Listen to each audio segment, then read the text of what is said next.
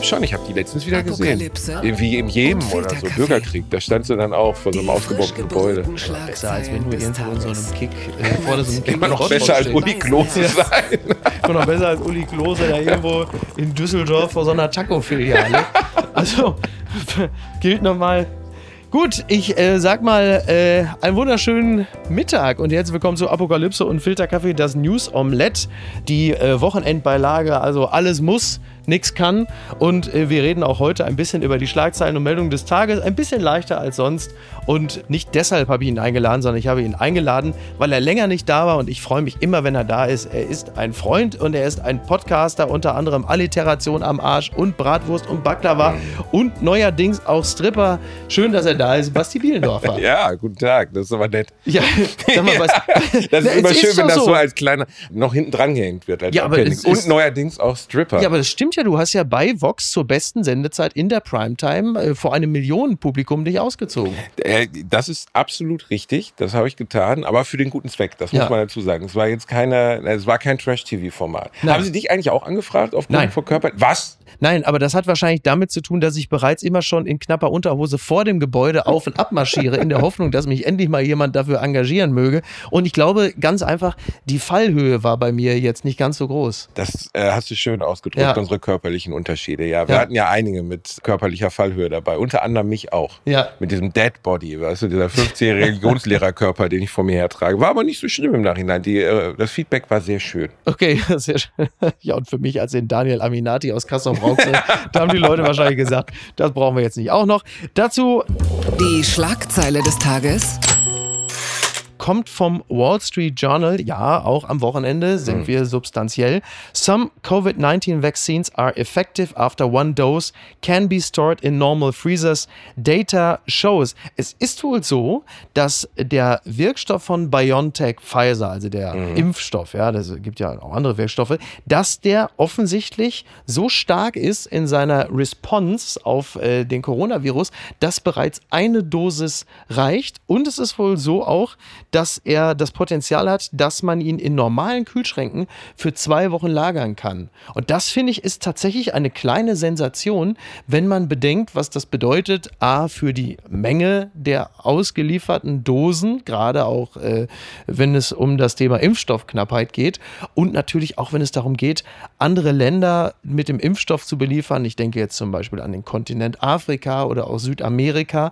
Wenn es auch darum geht, lange Lieferwege müssen in irgendeiner Form auch überbrückt werden, beziehungsweise das Zeug muss ja auch kühl gehalten werden und es sind dann halt eben offensichtlich nicht die minus 70 Grad. Also das ist tatsächlich mal eine sehr, sehr gute Meldung, wie ich finde. Kann nur hoffen, dass Ugo Schein dann mit so einer Schwimmbad-Kühlbox voll mit Impfstoffen durch Afrika reist. das wird er wahrscheinlich leider nicht tun. Aber die, also das, was du jetzt gerade zitiert hast, die Erkenntnisse sind ja zahlreich und auf jeden Tag neu. Also Ja. man, was man hört dann, also während die Krise ausbrach, hörte man, der Virus ist empfindlich gegen Kälte, gegen Wärme, gegen mittlere Temperaturen. Jetzt gibt es ungefähr genauso viele Informationen zu den dazugehörigen Impfstoffen, unter welchen Bedingungen sie dann funktionieren oder nicht. Ähm, ich bin da immer noch so ein bisschen zerrissen. Äh, ich bin noch nicht geimpft. Ich falle nun mal nicht in die Risikogruppe und Ja. ich glaube, vor 2023 wird das auch Das, nichts werden. äh, ja. Gab ja jetzt auch viele Diskussionen darüber, über die unterschiedlichen Impfstoffe. Das, was die machen, ist ja RMNA. mRNA. Ja. Da sagen manche Mediziner ja auch, uiuiui, lieber vielleicht die Standardvariante von AstraZeneca, die auch so schön preiswert ist. Da kriegt man ja Sanifair-Bons bei, wenn Das man die ist nimmt. richtig, ja. Ich weiß nicht genau, was man zu diesen News sagen soll, weil morgen heißt es dann wieder, ja, hält sich leider doch nicht und man braucht doch acht Dosen oder so. Es Du, sagst, du, ändert bist, sich halt du, ständig. bist, du sagst, du bist zerrissen, du bist quasi wie Schutzkleidung von Van Laak, könnte man sagen.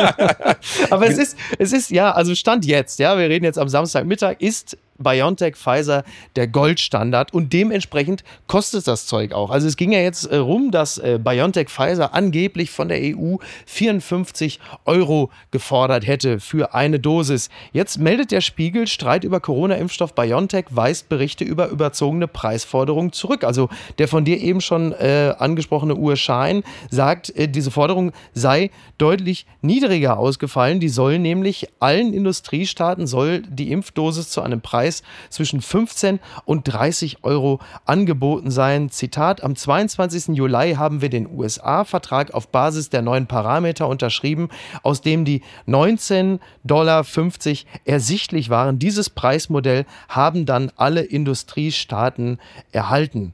So, Das meldet der Spiegel der wiederum die Bildzeitung zitiert. Das muss man korrekterweise sagen. Diese 50 Euro, das ist ja normalerweise so ein Ladekabel bei Apple. Und man hat ja jetzt schon den Eindruck, dass die EU jetzt versucht, natürlich BioNTech, Pfizer unter den Bus zu werfen in diesem Streit darum, wer hat denn jetzt bei dieser Impfstoffbeschaffung eigentlich geschlammt, wer hat da vertraglich gepennt. Und jetzt versucht man natürlich, das so ein bisschen zu leaken. Das ist mein Eindruck.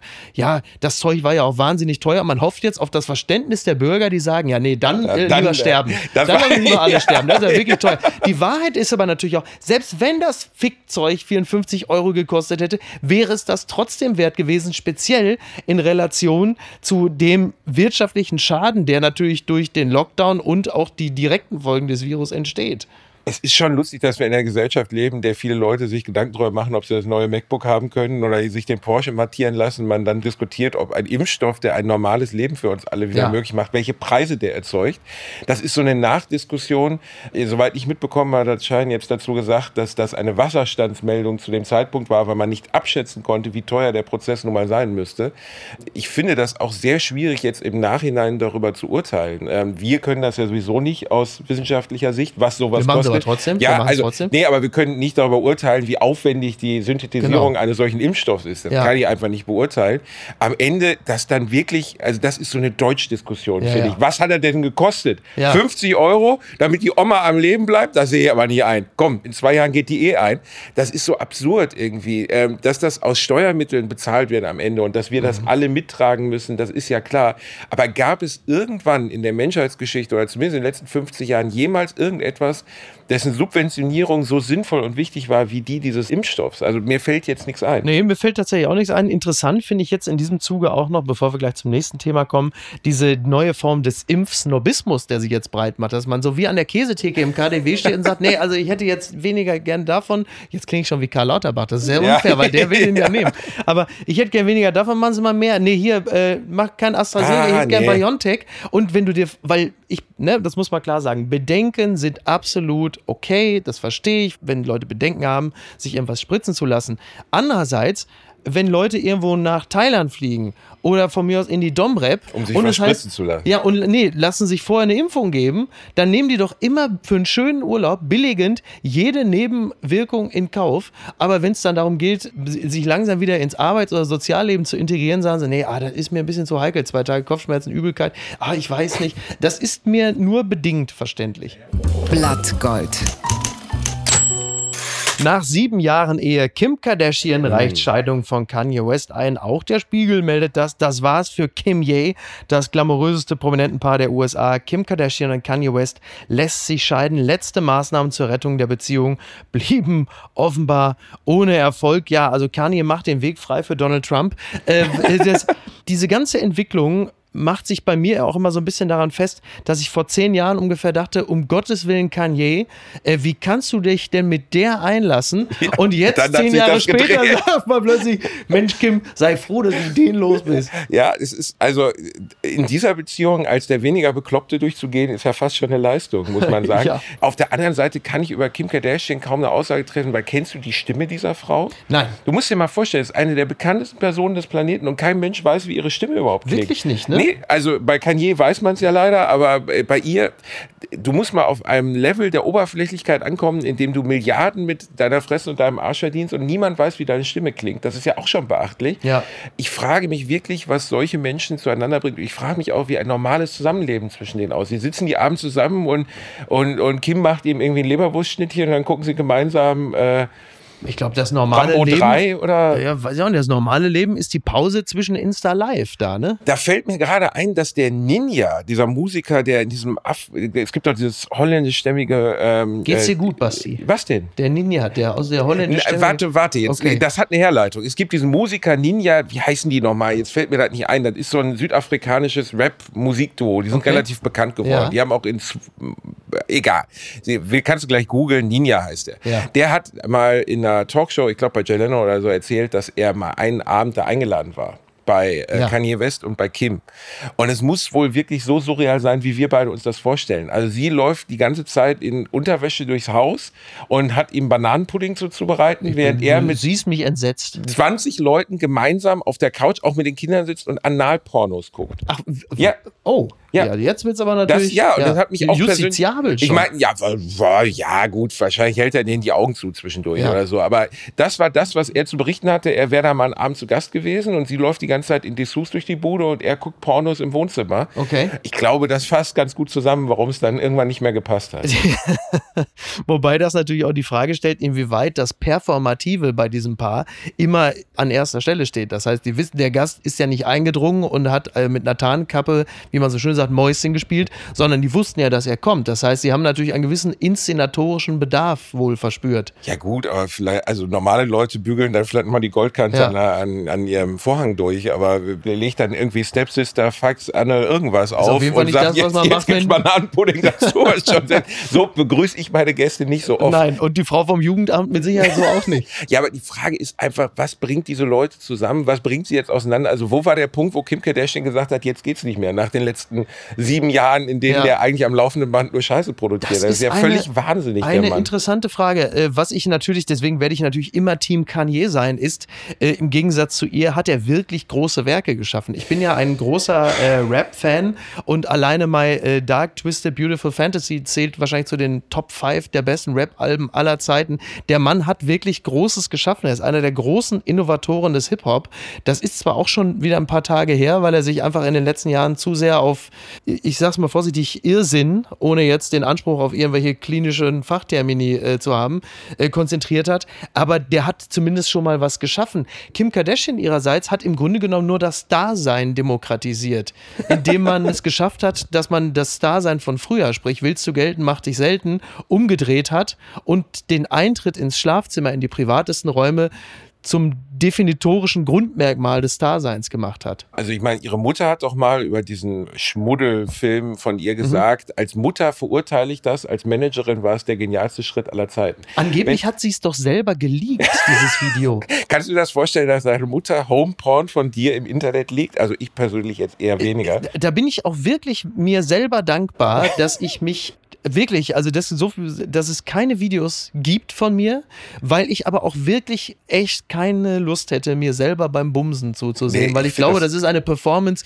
die mich wahrscheinlich erschüttern würde. Ich kenne ja schon die Videos von mir, wie ich Fußball spiele. Das sieht auch im Video nicht so gut aus, wie das, wie ich es mir vorstelle. Also ich glaube, dass bei so zwei Berufsnarzissten wie denen ist der Spiegel so sortiert, dass sie nur sich selber sehen können. Weißt du? Also die haben wahrscheinlich einen Spiegel im Bett, aber genau in der Höhe, dass sie nur ihren eigenen Körper wahrnehmen. Ja. Ich würde gerne da mal Mäuschen spielen, wie jetzt die Trennungsvereinbarung aussieht, weil ja, glaube ich, auch das Verhältnis des Eigentums bei denen oder des, des Einkommens sich diametral entwickelt hat. Also Kanye war früher ja. richtig rich, ja. dann haben sie geheiratet und jetzt ist Kim, glaube ich, sogar an ihm vorbeigezogen. Wer also kriegt das Sorgerecht um für alle Follower? Das ist ja die Frage. Ne? So. Und äh, unfassbar, dass solche Leute dann auch immer noch Zeit haben, so viele Kinder zu zeugen. Ne? Also vier Kinder stehen jetzt zur Wahl, die werden jetzt, glaube ich, fair aufgeteilt, gehälftelt ja. oder sowas. Es ist schon düster. Ne? Und ähm, das ist aber immer wieder, was uns ja, die wir aus dem Prekariat kommen, äh, im Verhältnis zu denen zeigt, man möchte gar nicht so reich sein. Man möchte gar nicht in diesen Verhältnissen leben. Es ist alles so unglaublich düster, glaube ich. Och. Aber Bananenpudding. Och.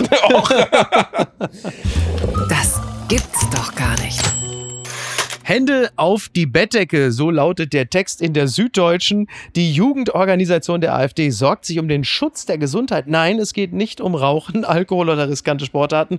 Worum dann? Da muss man erstmal drauf kommen. Ja, es geht der AfD, nämlich, also der Jugendorganisation der AfD, äh, geht es nämlich um die Masturbation. Also der stellvertretende JA-Vorsitzende in Bayern und AfD-Stadtrat im oberpfälzischen Schwandorf, Thomas Deutsch, Deutscher, der also zeigt sich ausgesprochen besorgt äh, über die gesundheitlichen Gefahren des Unanierens. Also hier wird zitiert, äh, ähm, es, also die Selbstbefriedigung, äh, habe heutzutage Ausmaße angenommen, die weit über die natürlichen Bedürfnisse hinausgehen. Masturbation sollte daher generell eingestellt werden, da sie einen der schöpferischen Energie vieler Nährstoffe und männlichen Kraft beraubt. Das heißt, die AfD äh, beraubt sich da im Grunde genommen der einzigen Möglichkeit, mal Sex mit einer Person zu haben, die sie liebt.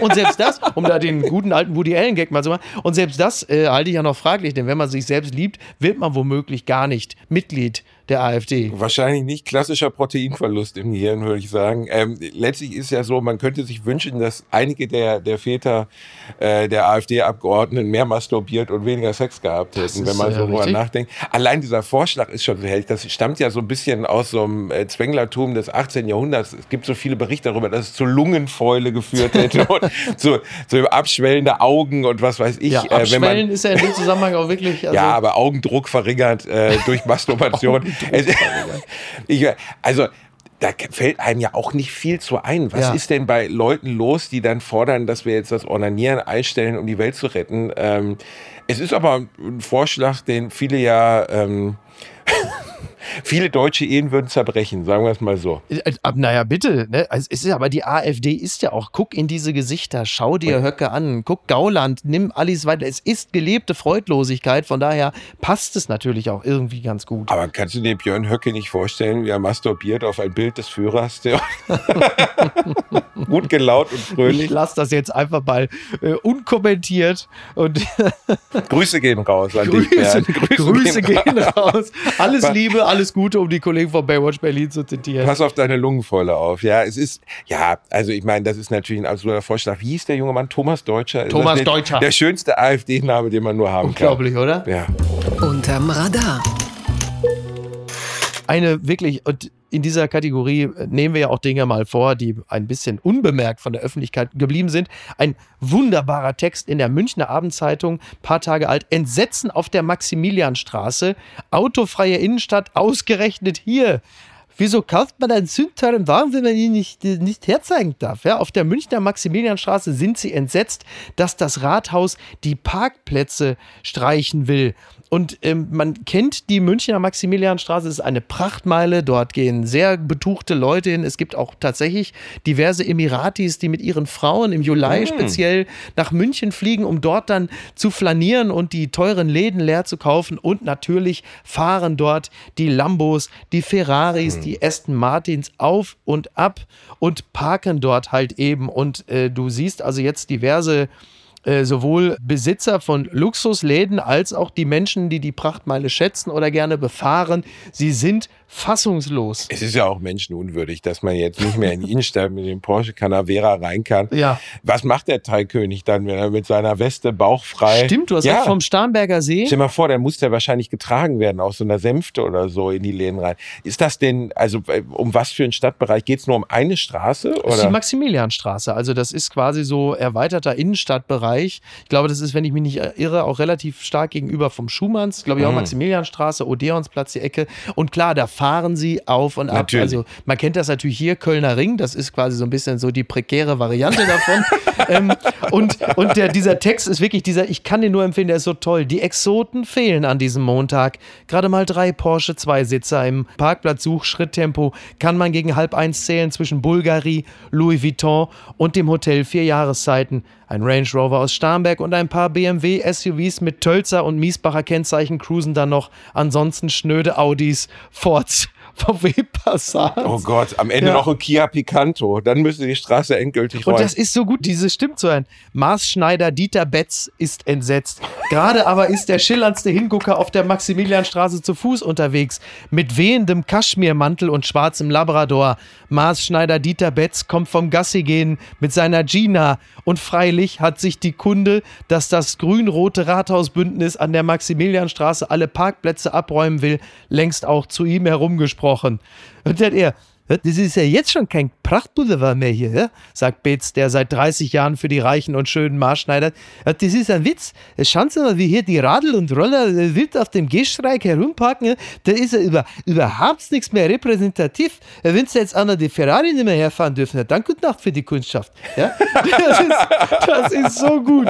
Das ist so witzig. Unter Rudolf Mooshammer wäre das nicht passiert, das wenn ist so der ein, König von Deutschland es, gewesen es wäre. dietelt in diesem gesamten Text so gewaltig und es macht so Spaß. Auch hier. Und überhaupt, was habe die Stadt sich da eigentlich vorgestellt, was hier statt der Parkplätze passieren soll? Ja, äh, äh, Straßencafés oder was? Ja, bei Ladenmieten von 400 Euro pro Quadratmeter, da, da kannst du eigentlich nur eine Würstelbuden hinstellen, sagt er. Super, München, die Würstelbudenstadt. Ich habe Das- dieses blank. Ach, das hat er wirklich gesagt. Das oder er was? Ach so, ich dachte, du erfindest das gerade. München, die Würstelbudenstadt, ja. Ich habe dieses blanke zur Schaustellen von Reichtum ja nie ganz verstanden. Da sind wir Deutschen ja auch von der Attribution ganz anders als Ja. andere Kulturen.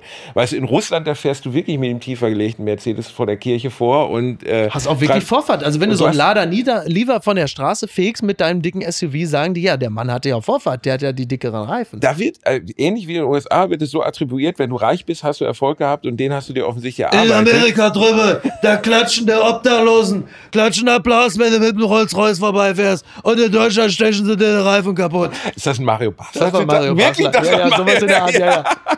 Aber es ist, es ist wahr, äh, dass du in Deutschland ja, wenn du jemanden mit so einem Fahrzeug siehst, an der Ampel nicht im ersten Moment dachtest, mein, mein Gott, hat der viel Erfolg gehabt, sondern mein Gott, hat der Mann ein kleines Glied. Ja, das ist, richtig. bis heute ist meine Assoziation mit äh, zur Schau gestellten Reichtum eher Mitleid als Beneidung. Ja. Und dementsprechend finde ich dieses, dass Menschen immer noch das für notwendig halten, das zu tun. Jeder kann das Auto fahren, Ja. das er möchte, das sei ihm freigestellt, aber wie man das zu präsentieren hat und ob man hier auch in Köln gibt es nun mal Straßen, in denen diese Wagen auf und Ja. ab fahren, wo du wirklich fragst, gehen die nur aus dem Haus, steigen ins Auto, fahren dreimal Straße Ja. rauf und runter und parken dann wieder. Meistens ist es ja auch geleast oder man liest es gleich mit vier Cousins zusammen oder so. Das ist ja auch nicht selten, dass das dann eher so eine Wochenendmiete ist für den Kölner Ring.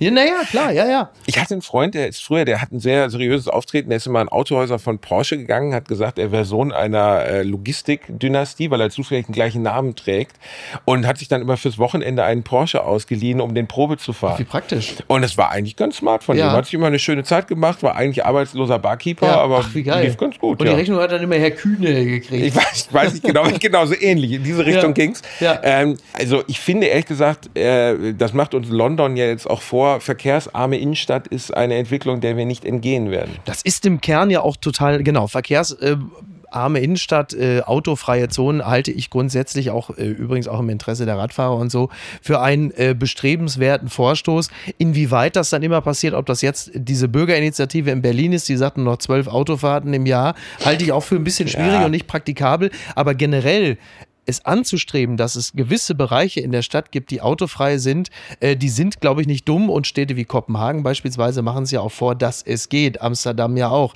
Also auch dort äh, sind die Menschen jetzt nicht in tiefe Depression verfallen, nur weil nicht so viele Autos äh, daherfahren. Das hat ja durchaus äh, was für sich. In Amsterdam haben sie sich einfach irgendwann entschieden, wenn du hier parken möchtest, musst du vorher eine Hypothek auf dein Haus aufnehmen. Und wenn du nicht bereit bist, 180 Euro für eine Stunde zu bezahlen, dann fährst du halt wieder raus. Ja. Und dann entscheiden sich die meisten klugen Menschen, dann nehme ich doch das Fahrrad. Absolut. Äh, das ist aber auch geschichtlich bedingt, dass die einfach ja nun mal sehr viel Grachten und keine Parkplätze haben. Ja. Ich ärgere mich persönlich, dass ich in der Innenstadt von Köln wohne, natürlich auch, wenn ich ewig suchen muss. Auf der anderen Seite, wir leben in Zeiten der Klimakatastrophe, wir leben in Zeiten äh, des Feinstaubs. Und dann Da auch noch ist- in Köln. Ne? und dann auch noch in Köln. Und wir leben auch noch in Köln. Es ist einfach sinnvoll und es ist eine Entwicklung, die auch äh, Herr Petzner oder wie immer er heißt, nicht aufhalten wird. Der Betz, ja, der Marschall da aus München. Ähm, eine Sache würde ich noch sagen, der zur Schau gestellte Reichtum, da bin ich immer so ein bisschen ambivalent. Also wenn man sich dieses zum Beispiel gar nicht leisten kann, diesen Lambo und sich dann hoch verschuldet, nur um damit durch die Gegend zu fahren, ist natürlich super bescheuert. Andererseits, wenn du viel gearbeitet, ich habe mit der zur Schaustellung von Reichtum, und damit meine ich jetzt nicht mein persönlichen, sondern von anderen Leuten. Man muss dazu sagen, dass er hier in das- einem Nerz vor mir sitzt. Das ist Aber halt- ja, den hat er aber selber geschossen. in Richtig, Lettland. richtig. Nein, das ist einer von diesen äh, dänischen Nerzen, die waren über. Die, waren kamen ja, die über. sind ja eh wieder aus der Erde gekommen und ich bin dann so nachts und hab die einfach mitgenommen. Ist Die Mutation, das muss jetzt Ja. da raus sein aus dem Pelz, das schneide ich mir schön. Aber damit habe ich zum Beispiel überhaupt kein Problem, weil ich denke, ja, good for you. Ist doch schön für dich. Wenn du da Spaß dran hast, mach's doch. Also was, wo ist das Problem damit, wenn einer mit einem teuren Auto durch die Gegend fährt? Mir schadet's ja nicht. Lass ihn doch mit dem Rolls oder mit dem Bentley durch die Gegend fahren. Ähm, jeder muss das vor sich selbst verantworten können, wie er nun mal möchte. Ich finde es immer schön, Menschen kennenzulernen. Die reichsten, die ich in meinem Leben getroffen habe. Und ich hatte das Glück, oder wenn man Glück nennen darf, ich hatte einfach durch Zufall mal mit zwei Milliardären Kontakt. Also Menschen, die wirklich, sagen wir mal, jeden Morgen aufstehen und schon sich durch teure Impfdosen haben sie die Tassen voll gemacht. genau das. Ja, richtig, Mario. So. Ähm, äh, und interessanterweise bei beiden, die ich dort kennengelernt habe, ähm, hätte man es nie wahrgenommen, mhm. dass das Menschen sind, die schon morgens, weiß nicht, bei Morgenschiss in dieser Zeit allein durch die Rendite so viel verdient ja, haben, dass Wahnsinn, sie nie wieder ne? was machen müssen. Das stimmt. Und das fand ich doch sehr charmant. Also ich fand es einfach charmant, dass du da jemandem gegenüber sitzt, dem du das nicht anspürst. Und wahrer Reichtum drückt sich ja durch andere Dinge aus. Total. Das will, genau, das steht auch für mich überhaupt jetzt nicht im Missverhältnis oder so. Natürlich ist das und es sind natürlich sehr angenehme Menschen, die es für sich persönlich nicht als nötig erachten oder im Leben andere Schwerpunkte setzen. Das ist auch total okay, das, das sehe ich vollkommen. Ich will damit nur sagen, es ist jetzt meines Erachtens kein Fehler, das zu tun, wenn man das Gefühl hat, ich möchte mir das gönnen und ich möchte das auch von mir aus dürfen die anderen das gerne. Ich finde diese Form der, der falschen Demutsgeste, ja, finde ich, äh, finde ich, ist der falsche Schritt. Ich musste ein bisschen schmunzeln. Bill Gates war vor ein paar Tagen im Interview bei Sandra Maischberger. Genau, ja. Und Bill Gates sieht ja wirklich original immer noch so aus, als wenn er sich im Humana-Laden ja, einkleiden ja. würde. Ja. Gebotox ist er eindeutig auch nicht und er hat sogar schiefe Zähne in der mhm. unteren Zahnleiste. Ich finde das irgendwie charmant, wenn du irgendwie 70 Milliarden hast und theoretisch dir jeden Morgen Nonnenzähne einsetzen lassen könntest, jeden Tag neu und trotzdem immer noch so ein bisschen schluffi nerdy bist und sagst, brauche ich halt nicht. Ist mir egal, ich möchte einfach morgens meinen Karo-Kaffee trinken. Ich möchte morgens meinen Karo-Kaffee äh, trinken, 100 Leute chippen und dann bin ich doch schon zufrieden. Ne? ja, er muss, also selbst Bill Gates wusste auf die Frage, warum er denn jetzt die Menschheit versklaven sollte, keine richtige Antwort. Es gibt sicherlich auch ein paar, die uns jetzt zuhören, die in der Telegram-Gruppe von Attila Hildmann sind und das glauben. Ich glaube, äh, bei Menschen wie Bill Gates, ob man den jetzt mag oder nicht und ob der Kapitalist war oder nicht und das, was der in den ja. letzten, er war sicherlich und wahrscheinlich ist er immer noch Kapitalist, trotzdem muss man anerkennen, was der in den letzten 20, 30 Jahren für die Forschung und für die Impfforschung und äh, für die Bekämpfung von Pandemien getan hat. Und ich glaube, wenn du an einer Stufe angekommen bist wie ein Gates, geht es ja nicht mehr um Erfolg und es geht auch nicht mehr um Reichtum, sondern da geht es letztlich ums Geschichtsbuch. Und das ganz große Rad drehen, genau. Ja, ja. und äh, ist übrigens auch eine Form von Eitelkeit. Ja, natürlich ist das eine Form von Eitelkeit, aber es ist eine nützliche Eitelkeit. Wenn Bill Gates ins Geschichtsbuch kommt als der Mann, der durch seine Subventionen ähm, äh, Krankheiten auf der Welt ausgerottet hat und Millionen Menschen zum Leben verholfen hat, dann soll er das doch. Dann kann der von mir aus in 200 Jahren im Brockhaus-Lexikon noch drinstehen. Liest ja eh keiner mehr dann. Ich glaube, äh, Prinz Markus von Anhalt wird da nicht mehr hinkommen. so, zum Schluss noch eben kurz, äh, noch kurz Dieter Betz, für die Leute, die es interessiert. Hast du ihn noch? Der Maßschneider aus München. Also, nur, dass Sie es jetzt wissen, ja, wir machen jetzt Art Jogginghosen nach Maß aus Kaschmir. Ja, für die Wirtschaftsbosse im Homeoffice. Ja, die Maße der Herren, die habe ich ja alle.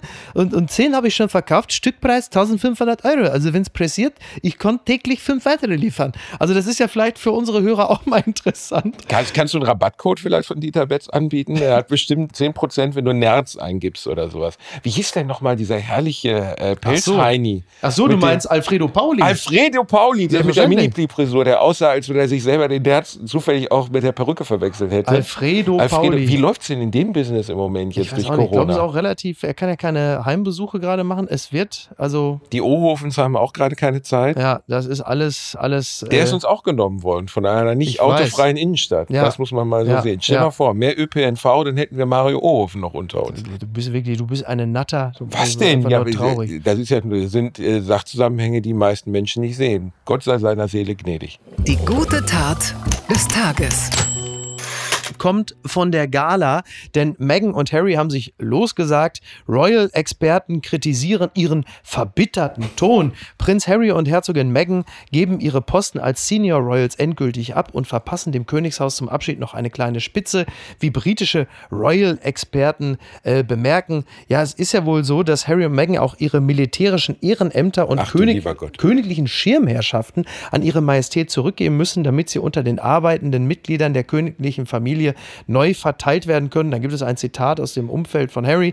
Wir können alle ein Leben im Dienst führen. Dienst ist universell, bedeutet ungefähr so viel wie wir brauchen keine königlichen Titel, um Gutes zu tun. Da sind sich Royal-Experten sicher. Also das soll eine Spitze sein, das ist ja auch verständlich und es stimmt ja tatsächlich auch. Also wenn du ähm, Gutes tun willst, dann ist es natürlich völlig egal, ob du das unter äh, dem Signum der Royal Family tust und ihnen jetzt diese äh, Ehrenämter und Schirmherrschaften wegzunehmen, ist ja irgendwie auch eine Blutgrätsche seitens der Windsors also ich habe, ich Solche ja, Probleme will man gar nicht haben. Nein. Also stell dir mal vor, deine, deine Mutter wird den, den Commander auf Castor Brauxel entziehen. Wäre bitter. So. Das wäre ein bitterer wär Moment. Bitter. Das ja. ist insgesamt, ich stelle mir auch da wiederum vor, laufen da auch Analpornos und Bananenpudding bei denen zu Hause. Also Achso, ich dachte bei denen, ich dachte bei meiner Mutter. Nein.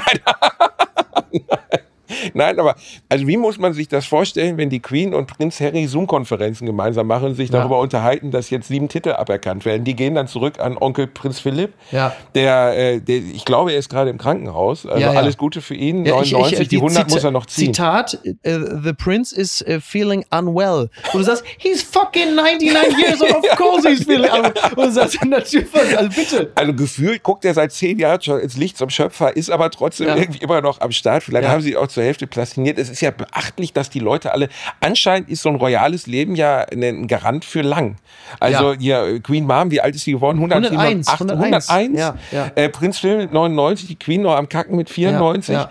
Also das Leben lang morgens mit Eselsmilch gewaschen zu werden, ist offensichtlich trotzdem ein guter Garant dafür, alt Viel zu werden. winken. Also Viel ein, winken. ein, viel winken ist der Garant für ein langes Leben. Ich habe trotzdem, muss ich sagen, enormen Respekt beispielsweise vor der Queen. Du musst dir mal vorstellen, meine Oma ist nur 90 geworden, aber die letzten drei, vier Jahre waren dann auch nicht mehr so top. Mhm. Ja, ja. Und stell dir mal vor, du musst drei, mit 93 Jahren morgens erstmal dein Briefing bekommen, was du heute für 47 Termine zu machen hast, Wirklich. damit der Laden noch zusammengehalten wird, damit dein langohriger Sohn den Job Ja. nicht übernimmt, und dann, den du nicht und dann, traust. Und dann kriegst du schon wieder eine Push-Mitteilung auf dem iPhone und dann steht Prince Andrew und dann ist der Tag eigentlich auch schon wieder gelaufen.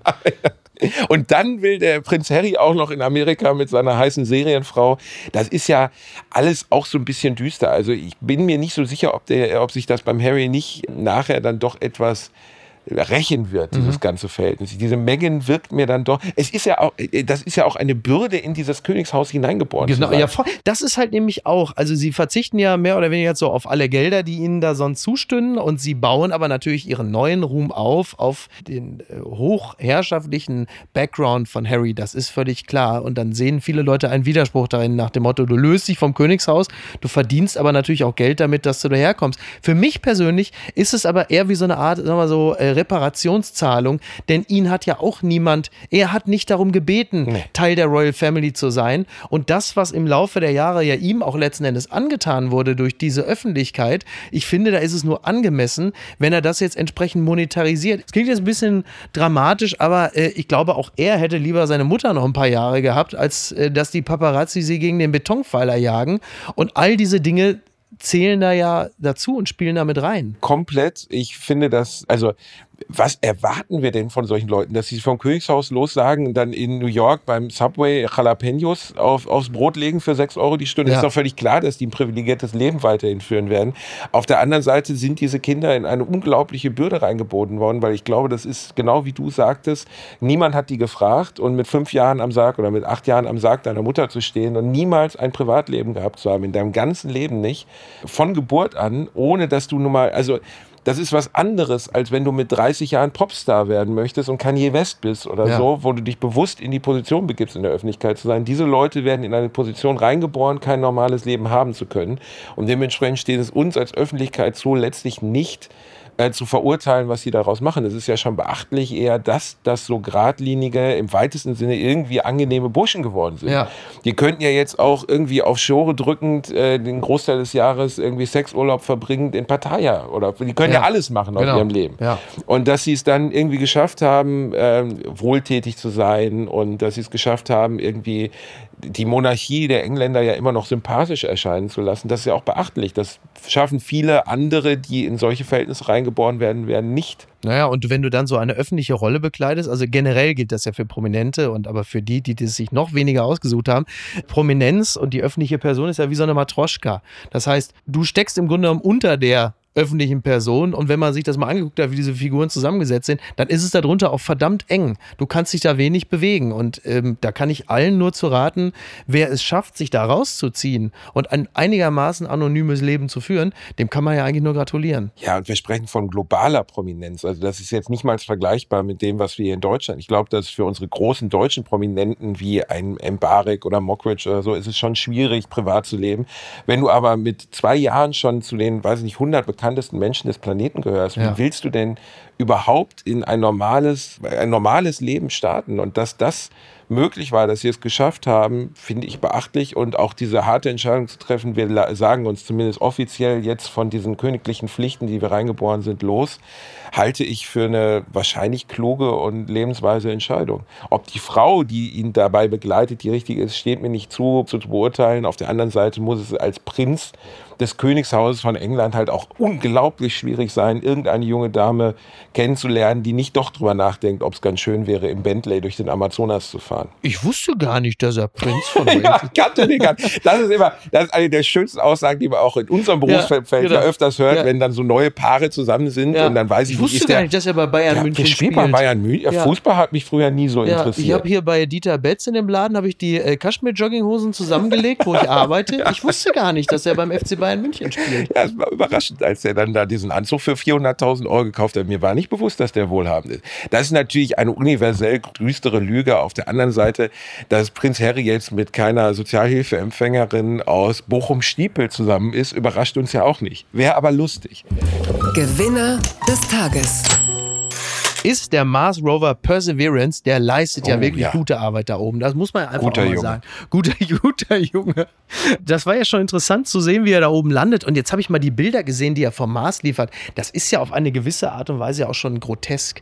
Der liefert ja so klare Bilder von der Marsoberfläche. Du hast ja wirklich das Gefühl, äh, du hast eine Zoom-Konferenz mit deinen Nachbarn und blickst halt in deren Steinvorgarten. Aber das ist ja Wahnsinn. Das ist Wahnsinn. Und letztlich sollten wir alle, also sollten besonders die Schüler Schüler, die uns jetzt gerade zuhören, die die Nerds in ihrer Klasse gerne dissen, mal drüber nachdenken, ob das nicht die Leute sind, die nachher den, den Mars bevölkern, die uns in der Menschheit weiterbringen, Gott, als die Deppen, die den Porsche durch die Maximilianstraße fahren. Dein Porsche-Hass ist wirklich grenzenlos. Du musst dir, ja, ja, ja, ich weiß, dass du das ja auch magst. Aber trotzdem ist äh, letztlich, finde ich, den Gedanken unf also ich habe mir auch die Marslandung angeschaut und es ist ja erschreckend, dass dann irgendwie doch nur zweieinhalb Millionen Menschen dabei sind bei sowas. Zweieinhalb Millionen klingt erstmal viel. Ja, bei aber Germany's Next Topmodel waren es glaube ich so vier. Ne? Ja, also ja. Denk, denk, mal drüber nach. Da, da, schafft es die Erde mit einem verzögerten Funksignal von sieben Minuten ein, eine, eine Sonde auf einem anderen Planeten zu landen. Das interessiert weniger Leute als das Umstyling bei Germany's Next Topmodel. Ja. Das ist erschreckend. Auf der anderen Seite muss man diesen Leuten einfach unfassbare Anerkennung entgegenbringen. Ich habe heute aber jemanden gelesen gelesen, äh, der dann schrieb, 2,4 Milliarden, wofür denn? Was haben wir denn davon? Ich soll mal lieber Impfdosen genau. verkaufen. Ja. Und damit die, damit die Schwimmbäder wieder öffnen. Wie beschränkt in deinem Geist musst du sein, wenn du in einem so riesigen Universum wie unserem lebst als, als Mensch und nicht darüber nachdenkst, dass das Erkunden dieses Universums vielleicht unser nächstes Ziel sein sollte und dass nun mal das schrittweise vorangeht und dass wir sowas jetzt schaffen. Also mein Freund Reinhard, mit dem ich Alliteration am Arsch mache, ist ja Physiker, hat sich das auch angeschaut und er hat mir ein bisschen mehr zu dieser Marslandung erklärt, auch zu diesen sieben Minuten of Terror, die es da gibt. Du musst mhm. dir vorstellen, das Licht braucht sieben Minuten vom Mars. Wir haben, also die haben sieben Minuten lang keine Information darüber, ob dieses verdammte Ding überhaupt gelandet ist. Es muss also alles vorher ja, ja.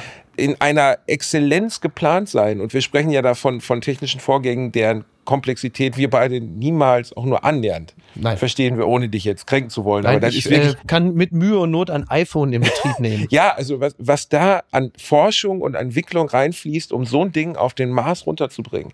Und wie du eben schon sagtest, solche Bilder zur Erde zu schicken, in dieser Qualität. Und jetzt gibt es ja dann auch noch einen kleinen Hubschrauber, der aufsteigt mhm. und da langfliegt. Was er kann, der kann auch Gestein, er kann es auch scannen, er kann es röntgen, der, der geht alles. Das ist wirklich, das Ding ist so ein Multifunktionstool, dieser Rover. Rover. Das würde ich dich jetzt mal fernab des Ganzen fragen. Es gibt ja viele Theorien zu, zu Leben im äh, Weltall. Mhm. Was glaubst du denn, wie es ist? Es gibt die Lonely Earth Theorie, dass wir wirklich das eine kleine Stecknadelköpfchen also, im Universum also, sind.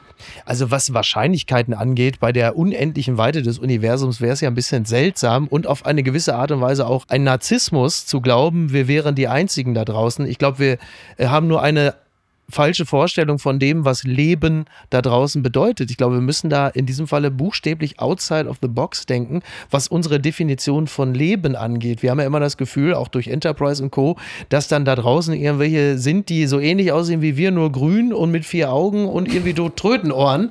Aber das Leben, die Definition von Leben ist wahrscheinlich dann dort eine ganz andere. Man muss allerdings auch sagen, wenn man sich unseren Planeten in den letzten Jahren angeguckt hat, wenn es intelligentes Leben da draußen gibt, gibt, dann fliegen sie an uns vorbei.